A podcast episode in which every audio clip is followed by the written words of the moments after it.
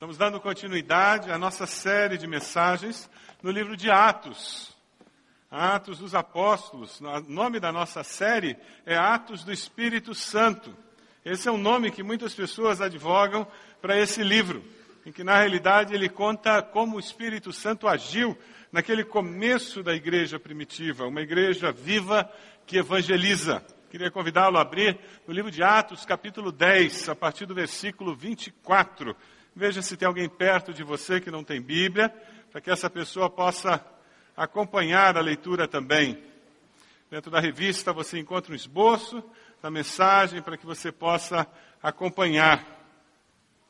Atos capítulo 10, a partir do versículo 24. É uma história muito conhecida. Talvez você já tenha ouvido mensagens, estudos de escola dominical.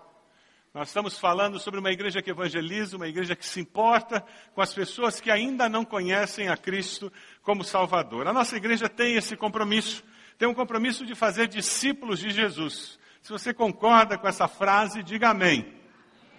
Um compromisso de sermos discípulos multiplicadores, gente que cresce na fé, compartilha a fé com outros para que eles também compartilhem com outros.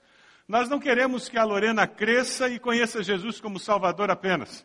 Nós queremos que ela cresça, conheça Jesus como Salvador e que ela compartilhe Jesus com outras pessoas também. Nós queremos que nossos filhos compartilhem com as próximas gerações sobre essa fé em Jesus, não é assim? Nós queremos ser discípulos multiplicadores, queremos falar de Jesus para que essas pessoas que conheçam a Cristo venham a falar com outros. Nós queremos que os valores da fé cristã passem de uma geração para outra, dessa geração para outra e assim por diante até o dia da volta do nosso Senhor. Nos últimos anos nós temos sido muito abençoados como igreja. Podemos ser mais abençoados ainda, mas no ano de 2012, nós tivemos 112 pessoas que se converteram, passaram pelo processo de discipulado básico e foram batizadas. Em 2011, foram 165 batismos. Quantos batismos nós teremos em 2013?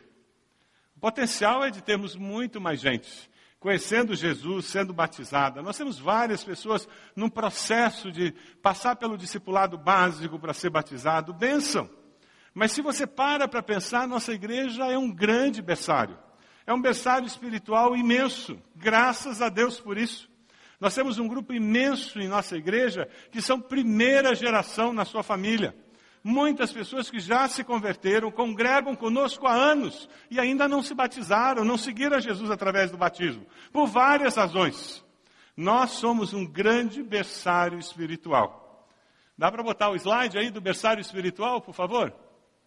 Vamos lá? Isso. Grande berçário. Você já conviveu com uma criança? Não é gostoso? Já sentiu o cheiro do cangote de uma criança? Oh, coisa gostosa. E nesses dias de calor, você já sentiu o cheiro do chulé de uma criança? Aquele azedinho dos dedos dele, mas é bom, né? Como é bom conviver e ver eles crescendo, se desenvolvendo, não é mesmo? Ver eles aprendendo, aprendendo a andar, balbuciar palavras. E na fé cristã não é diferente. Conviver com um crente novo, alguém que está descobrindo que Deus responde oração, alguém que está começando a ler a Bíblia e descobrindo as promessas de Deus, descobrindo que essa história da fé cristã funciona, é fascinante isso. Eu queria que você pensasse um pouquinho em algum crente novo com quem você conviveu, uma pessoa que aceitou Jesus depois de você. Como que aquela pessoa abençoou sua vida? No conviver com alguém que aceitou Jesus depois de você, o que que aquilo abençoou a sua vida? Você consegue lembrar? Consegue? Vamos formar grupinhos de três aí, gente perto de você, e compartilha aí, nesse grupinho de três, tempo de grupo, vamos lá. Tempo de grupo. O que mais abençoou você no convívio com o novo convertido? Vamos lá. Vamos compartilhar. O que mais abençoou você no convívio com o novo convertido?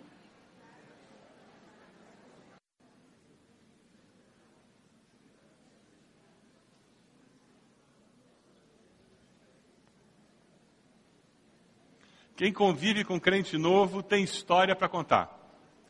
É impossível conviver com crente novo sem ser surpreendido por Deus, É impossível conviver com crente novo sem ter que crescer, sem ser desafiado a mudar paradigmas, a quebrar preconceitos. É impossível conviver com crente novo sem sentir até um pouquinho de inveja, porque Deus responde na lata para crente novo, não é mesmo?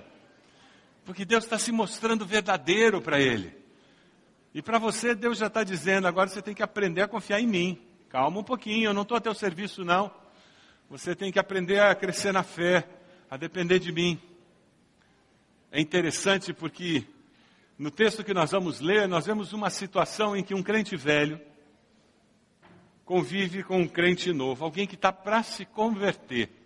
E tem uma experiência incrível com aquela pessoa. Ele vai até a casa daquela pessoa, vence barreiras incríveis, para que o Evangelho possa ser apresentado. O meu desejo é que hoje à noite a gente saia daqui com uma disposição renovada para pagar o preço, para vencer barreiras, para derrubar preconceitos, para que a gente consiga levar esse evangelho da salvação até onde as pessoas que não conhecem a Cristo estão. Vamos ler o texto? Veja se tem alguém perto de você que não tem a Bíblia, assim você pode ler com essa pessoa. Atos capítulo 10, a partir do versículo 24. Pedro tem aquela visão dos animais impuros e Deus diz para ele: Não chame de impuro aquilo que Deus purificou. E no versículo 24, no outro dia chegaram a Cesareia Cornélio. A Cesareia, Cornélio os esperava com seus parentes. Pedro foi levado até lá por aqueles homens que Cornélio tinha mandado buscar. E Pedro vai até lá por causa da visão que ele teve, em que Deus dizia: Vai com esses homens que estão chegando. E ele foi até a casa de Cornélio. E Cornélio os esperava com seus parentes e amigos mais íntimos que tinha convidado. Quando Pedro ia entrando na casa, Cornélio dirigiu-se a ele e prostrou-se aos seus pés, adorando. Mas Pedro fez levantar-se, dizendo: Levante-se, eu sou homem como você. Conversando com ele, Pedro entrou e encontrou ali reunidas muitas pessoas. E lhes disse: Vocês sabem muito bem que é contra a nossa lei um judeu associar-se a um gentio e mesmo visitá-lo. Mas Deus me mostrou que eu não deveria chamar impuro ou imundo a homem nenhum por isso, quando fui procurado, vim sem qualquer objeção. Posso perguntar por que vocês me mandaram buscar? Cornélio respondeu: Há quatro dias eu estava em minha casa orando essa hora, às três horas da tarde. De repente colocou-se diante de mim um homem com roupas resplandecentes e disse Cornélio: Deus ouviu sua oração e lembrou-se de suas esmolas. Mande buscar em Jope a Simão, chamado Pedro. Ele está hospedado na casa de Simão, o curtidor de couro, que mora perto do mar. Assim mandei buscar-te imediatamente, e foi bom que tenhas vindo. Agora estamos todos aqui na presença de Deus para ouvir tudo o que o Senhor te mandou dizer-nos. Então Pedro começou a falar.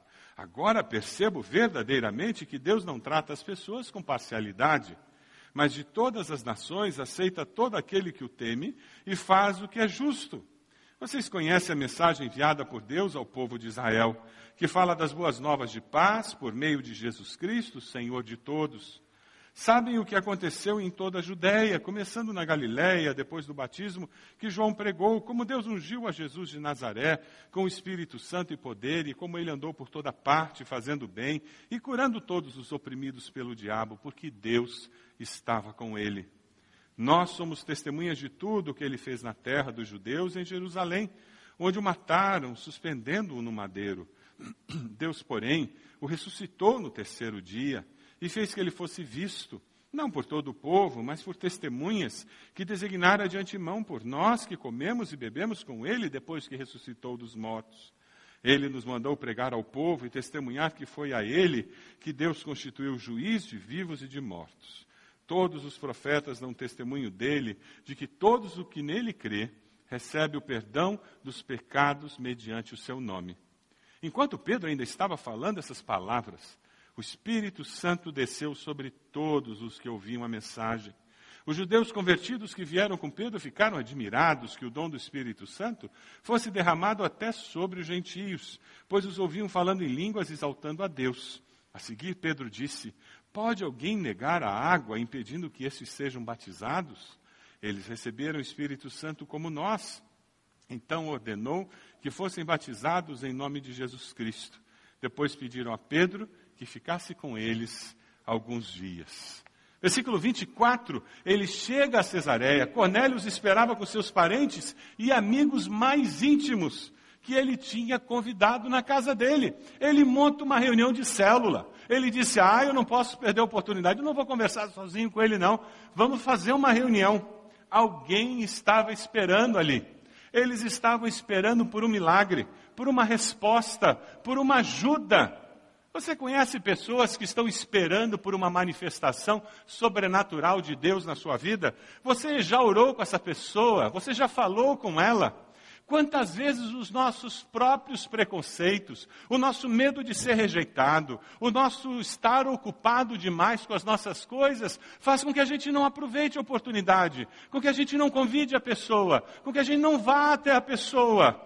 A gente não tem tempo para isso. E aquela pessoa está buscando, está esperando por um milagre, esperando por uma mensagem que traga esperança, que seja mais do que uma alegria passageira como a do carnaval. Ah, quantas pessoas estão buscando algo que lhes dê razão para a vida, lhes dê um propósito para a sua existência. Você já encontrou propósito para a sua existência? Você encontrou razão para a sua vida? De verdade? A maioria das pessoas não tem razão para estar vivo. Você tem certeza de vida eterna depois da morte? A maioria das pessoas vive com uma grande incerteza. Não gosta nem de tocar no assunto, porque eles não sabem o que vai acontecer. Ah, como Cornélio, muitos são religiosos.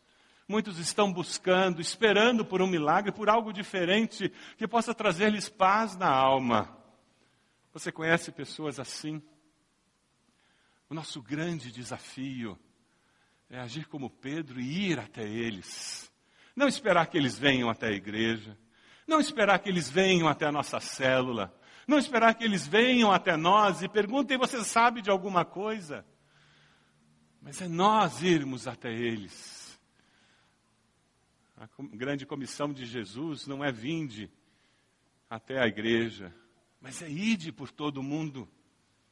É por isso que nós temos o cartão Sementes aqui na igreja. Semana passada nós já fizemos uma distribuição deles.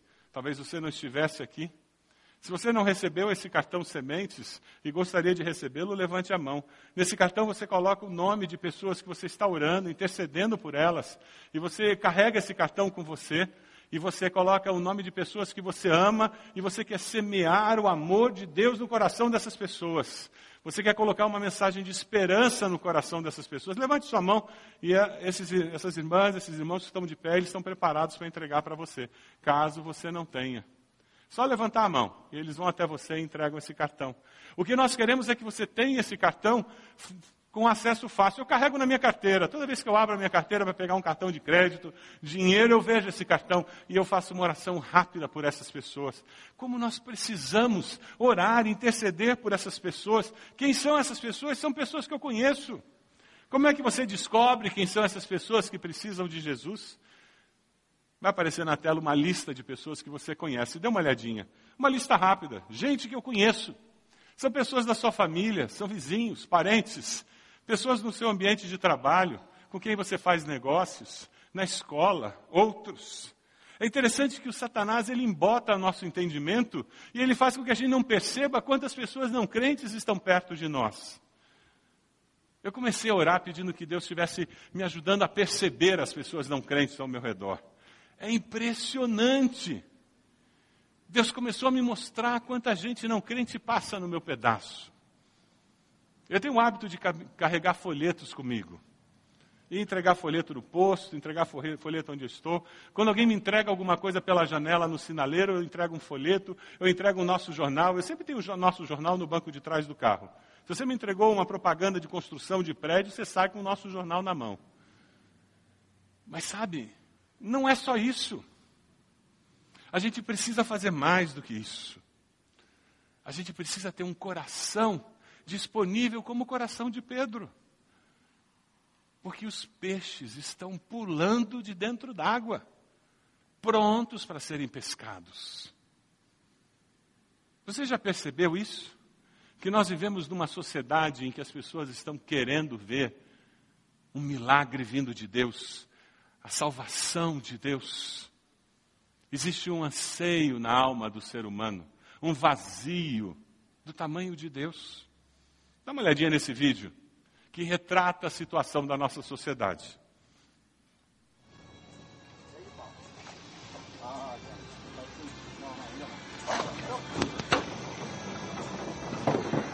Olha aí, pessoal, dá uma olhada, olha só. Cartão dela pulando ali, ó, dentro do barco, coisa mais linda do mundo aí, ó. Olha aí, pessoal, olha.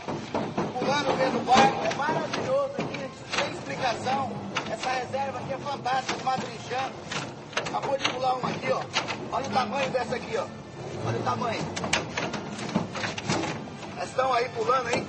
Tem demais. Olha só. Olha que linda. Essa pulou dentro do barco. A água aqui é maravilhosa. Tá todo lugar. Tá todo lugar. Nossa, é muito bonito. É maravilhoso. É impressionante aqui, ó. Igual. Você pra fazer isso. Isso é muito bonito. Isso é muito bom, olha. Tem igual aqui. É fantástico. Olha só, pessoal. É o sonho de qualquer pescador.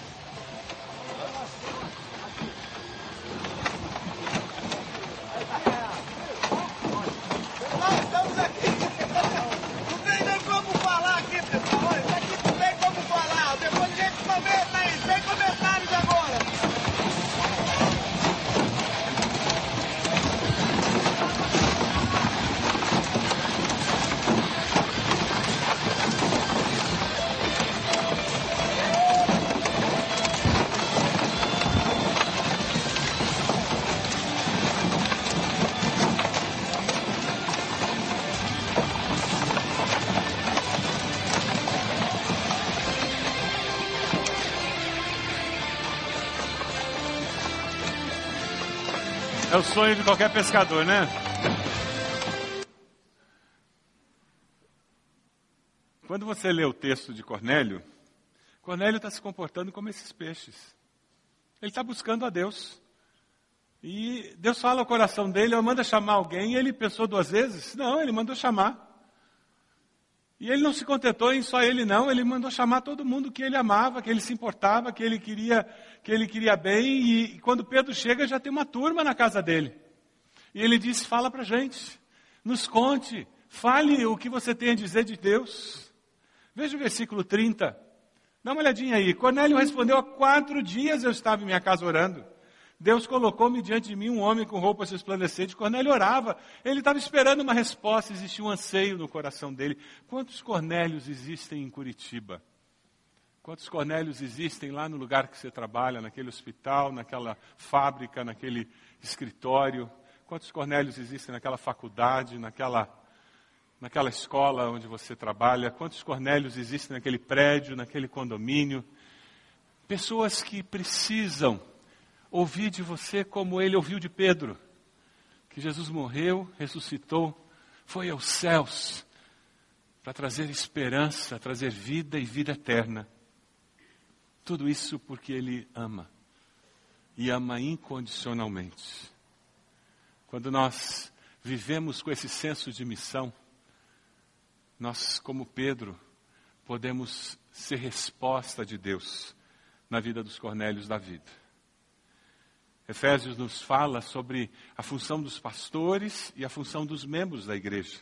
Eu queria que nós lêssemos juntos esse texto, lá em Efésios 4, de 11 a 13. Vamos ler juntos? E ele designou alguns para apóstolos, outros para profetas, outros para evangelistas e outros para pastores e mestres, com o fim de preparar os santos para a obra do ministério, para que o corpo de Cristo seja edificado até que todos alcancemos a unidade da fé e do conhecimento do Filho de Deus e cheguemos à maturidade, atingindo a medida da plenitude de Cristo.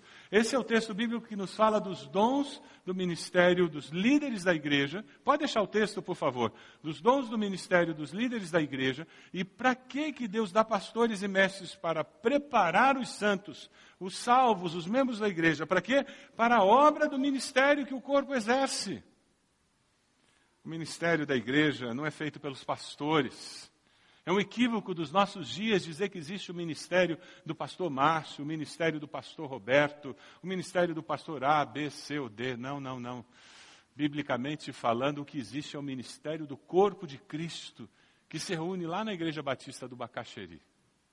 Isso sim que existe.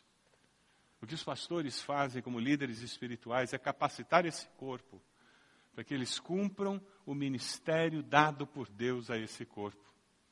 O grande segredo da igreja ser bem sucedida é quando ela é formada por um grupo de discípulos que assumem esse ministério de ser resposta de Deus na vida das pessoas daquela localidade, daquela cidade. Ser resposta de Deus para os cornélios que estão buscando e esperando conhecer aquele que é o único caminho, a única verdade, a única vida. Você quer ser resposta de Deus para essas pessoas? Você quer ser resposta de Deus como Pedro foi para Cornélio? Para as pessoas que estão ao seu redor, que Deus mesmo colocou. Pessoas que você conhece. Pessoas que talvez não conheçam como conhecem a você nenhum outro crente em Jesus. Talvez você seja o único evangélico, portador da mensagem do evangelho, que ela conheça de uma forma mais íntima. Talvez você seja o único com quem ela vai expressar as suas dúvidas mais pessoais, mais íntimas. Talvez você seja o único a quem ela vai dar atenção para ouvir a mensagem com o coração de fato. No versículo 33 é interessante porque Cornélio, ele ouve a, voz de Deus, ele diz, eu vou obedecer, e ele manda chamar, e quando Pedro chega, ele diz, estamos todos aqui, diga, fale conosco. E é assim, quando nós estamos disponíveis para Deus, Deus pode trazer as pessoas prontas. Semana passada a nossa célula teve uma experiência marcante, maravilhosa. A célula saiu caminhando nas nuvens. Um casal da nossa célula trouxe um convidado, primeira vez. Aquele jeito de convidado, calado, quieta, muito discreto, uma senhora muito distinta. Conversamos, falamos, todos foram muito gentis com ela. Começou o roteiro, cantamos. Ela tentava seguir os cânticos, mas não conhecia. Tivemos um momento de oração, ela orou. Começamos o roteiro da célula na parte das perguntas. Ela não falou nada. A primeira pergunta, a segunda pergunta. Eu estava liderando a célula naquele dia nas perguntas. Eu ainda fiz uma brincadeira com ela dizendo: Você não falou nada ainda, não quer falar nada. Ela só fez assim. Em determinado momento eu virei e disse: Você pode pelo menos ler a terceira pergunta? E ela leu a terceira pergunta. E quando ela terminou de ler a terceira pergunta, ela disse: Essa pergunta fala da minha vida. Esse fruto do Espírito, e ela começou a falar da vida pessoal dela. Ela começou a abrir o coração. Ela contou a história dela. E todo mundo da célula olhava para ela. E o coração de todo mundo foi na direção dela. E o Espírito de Deus estava agindo ali. Aquela senhora chorou, parou de chorar e contando a sua história, abrindo o seu coração. E foi gostoso ver as pessoas da célula ministrando ao coração dela, amando aquela senhora com o amor de Jesus. Em determinado momento, nós perguntamos a ela: Jesus pode amenizar essa dor? Jesus pode confortar o seu coração por essas perdas? por ter perdido o esposo, ter perdido o filho. Jesus pode aliviar essa dor. Ela disse: Eu quero. Você pode aceitar Jesus? Ela disse: Eu quero. E nós nos levantamos como célula. Ela ficou no meio do grupo. E ali ela fez uma oração entregando sua vida a Jesus. Ela repetiu aquela oração em voz alta, com decisão. Depois todos começaram a orar, chorando. Quando acabou aquele momento de oração, sabe aqueles momentos que Deus está tão presente, se manifestando de uma forma tão clara, que ninguém quer se mexer? Você já teve num momento desses? É tão nítida a presença de Deus que não dá vontade de se mexer para não quebrar. Aí alguém virou e disse: Vamos cantar de novo? Aquele ser forte e corajoso, que tinha sido o último cântico. Aí alguém já colocou a música e nós começamos a cantar. E foi assim que o pessoal foi sentando. Já era tarde. Estava na hora de acabar a célula. E não acabava. Ninguém queria ir embora.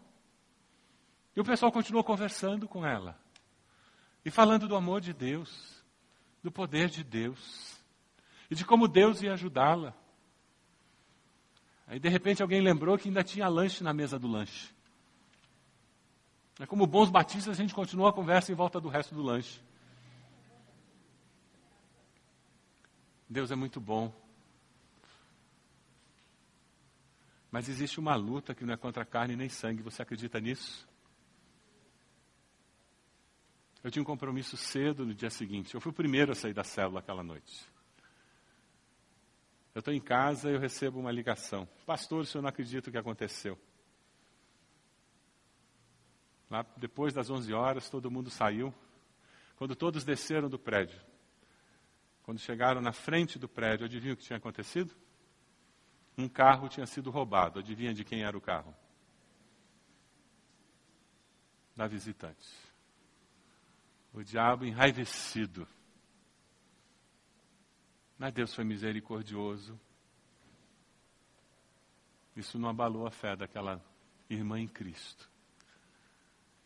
Sabe o que o povo daquela célula fez? Povo abençoado por Deus. Ali na rua eles oraram por ela. Não é gostoso ver isso?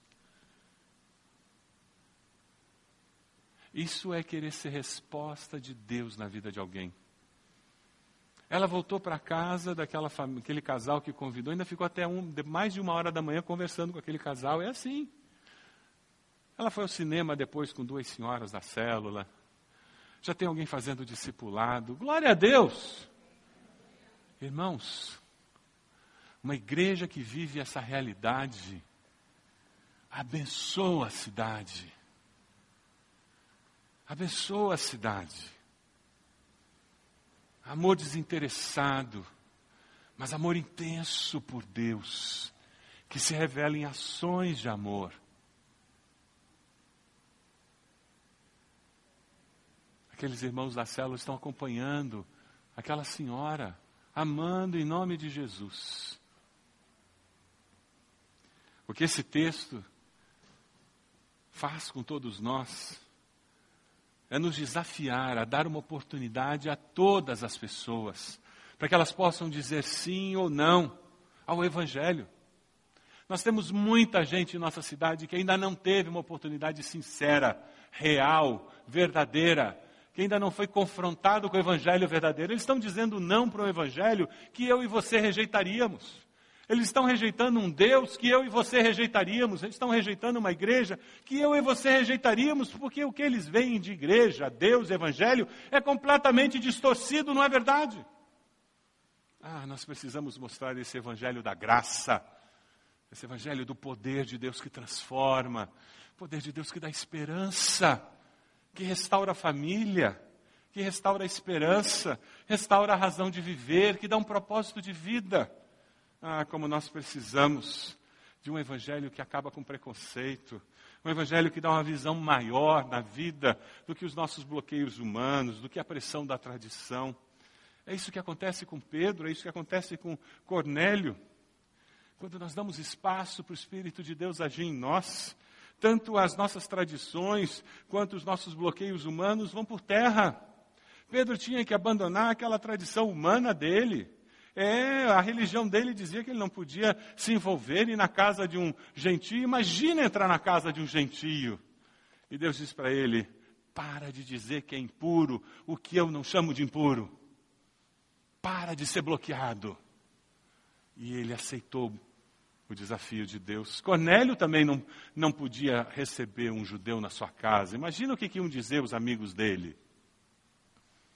Mas naquele momento, quando você abre o teu coração para Deus, essas coisas deixam de ter importância. Aquela prostituta que faz ponto aqui na esquina da Amazonas de Azevedo com a BR, que tal se um dia ela entrasse e sentasse aqui? Alguém ia mudar de lugar?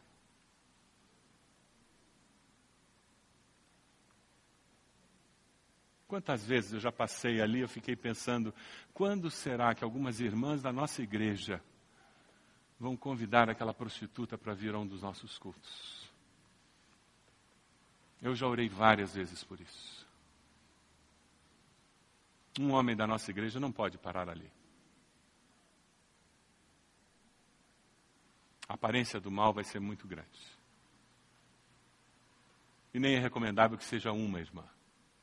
Mas algumas irmãs da igreja podem fazer isso. Ah, irmãos.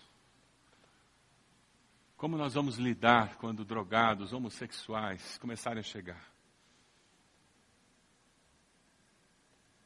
Eu quero que eles cheguem. Porque eles são amados por Deus, não são? E eles precisam ser amados por nós, amparados, para descobrir que a vida mas os nossos preconceitos têm que cair. Ah, com que alegria ouvi o testemunho de alguém que foi batizado aqui em nossa igreja. A esposa se converteu e ele dizia: Eu não quero saber de igreja. O pessoal lá é preconceituoso. E tanto a esposa insistiu que ele veio ao culto. E ele botou um boné para trás e disse: Se alguém falar alguma coisa do meu boné, eu vou embora e nunca mais volto. Ah, mas Deus é bom. Nós já vencemos essa história do boné faz tempo, não é mesmo, irmãos? E ele veio e sentou. Ninguém falou nada, abraçaram, cumprimentaram. E ele voltou para casa e disse: Ninguém falou do meu boné, mas na próxima vez eu quero ver. E ele voltou com o boné para trás, voltou, voltou.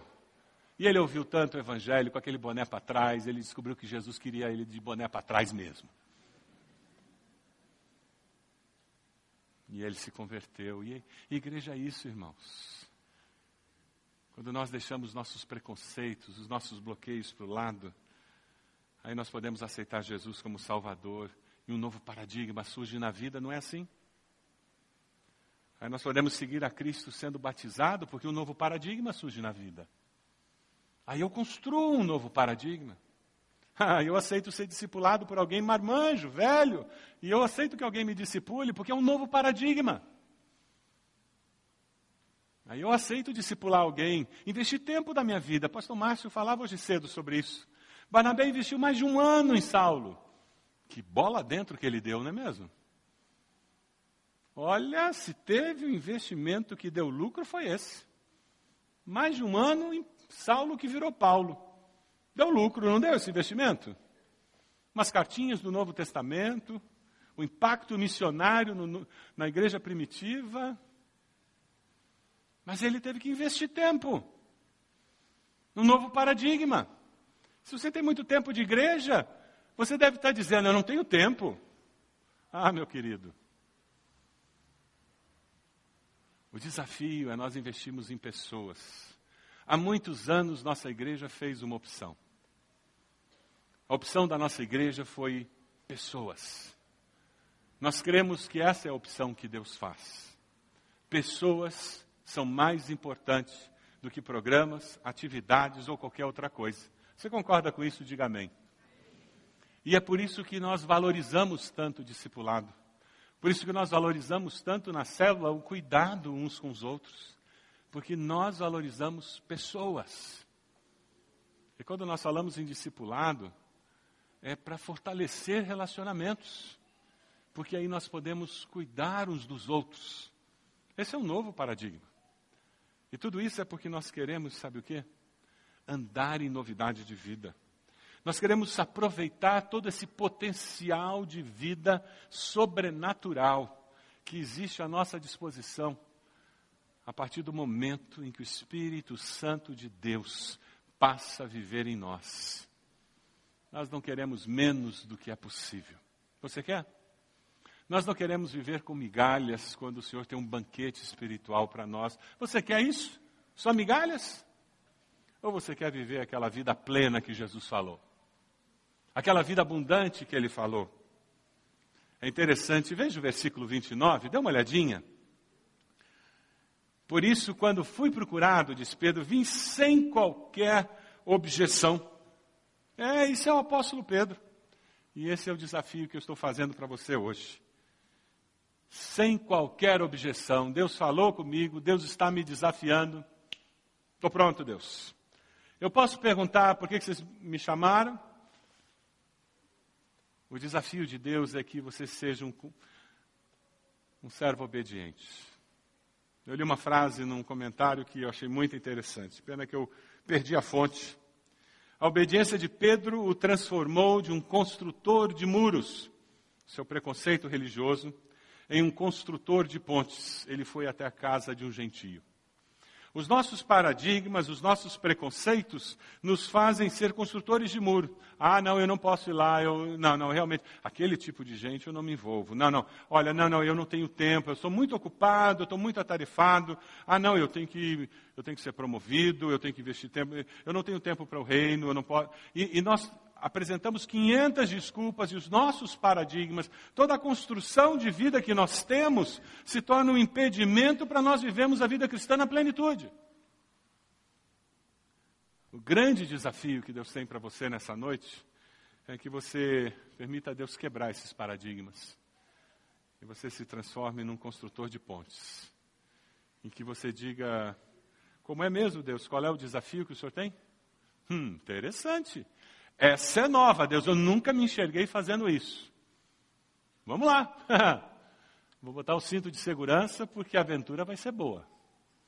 Eu nunca me vi fazendo isso, Deus. Essa é nova. A vida cristã tem que ser vivida assim. Ela é uma aventura espiritual com Deus. Se tem uma frase que eu quero que você lembre de hoje à noite, é essa. A vida cristã é uma aventura espiritual com Deus.